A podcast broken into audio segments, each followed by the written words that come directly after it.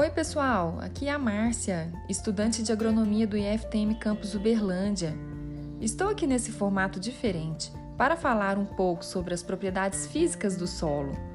Você já parou para pensar como é a estrutura do solo? Essas estruturas são formadas por agregados, que nada mais é a coesão de partículas.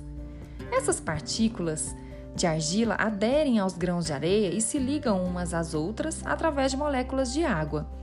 Elas se orientam em relação às cargas dos cátions trocáveis presentes na solução, formando os agregados. Os agregados estáveis são aqueles formados por agentes cimentantes, como argila, matéria orgânica, micélio de fungos, actinomicetos, polissacarídeos e os dejetos de minhocas. Mas também podem ser por forças mecânicas, como a gravidade, o crescimento de raízes, contração e expansão do solo ou pela ação da fauna.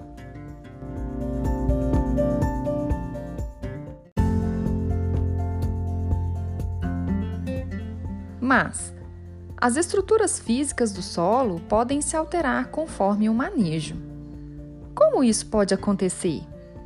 Bom, dependendo do sistema de produção e manejo, podemos sim alterar essas estruturas. O sistema de plantio convencional é um deles. Esse sistema é marcado pelo uso constante de máquinas e implementos, que alteram essas estruturas. Já no sistema de plantio direto, ocorre uma melhora na densidade do solo em sua subsuperfície, e isso gera um aumento na porosidade. Mas, cuidado! Alguns estudos mostram que, mesmo sendo plantio direto, apenas o trânsito de máquinas gera compactação das camadas de 8 a 15 centímetros de profundidade. E qual a forma de melhorar a estrutura do solo? Bom, uma das formas é a rotação de cultura, que consiste em fazer alternância planejada de cultivos diferentes. Mas isso nós já sabemos, não é? Porém, esse sistema pode contribuir e muito para a preservação do solo, como reduzir a erosão hídrica, que ocorre quando temos um solo descoberto. A água escorre de modo a iniciar pequenas rachaduras iniciais e poderão causar danos maiores. Além disso, a atividade microbiana proposta pelo efeito biológico, devido aos restos culturais, pode reduzir essas perdas.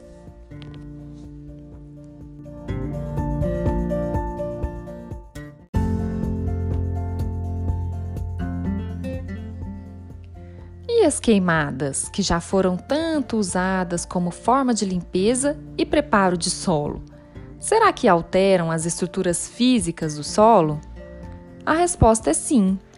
Esta forma de manejo pode causar diminuição dos poros e, com isso, reduzir tanto a aeração como a taxa de infiltração. As raízes acabam sendo bem afetadas por não conseguirem penetrar ao solo.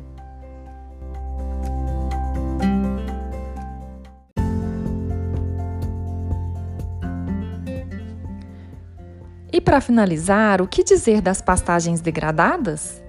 Estas que são tidas como as vilãs para as estruturas de solo.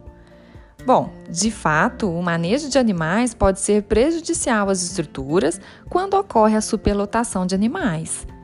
Mas alguns estudos onde foram comparados o manejo contínuo de pastejo com o sistema de produção de plantio direto e integração lavoura-pecuária, ele se demonstrou menos efeitos prejudiciais às estruturas do solo. Devemos nos atentar ao manejo correto para garantir uma boa estrutura de solo e, consequentemente, uma boa produtividade. Por hoje é só, espero que tenham gostado.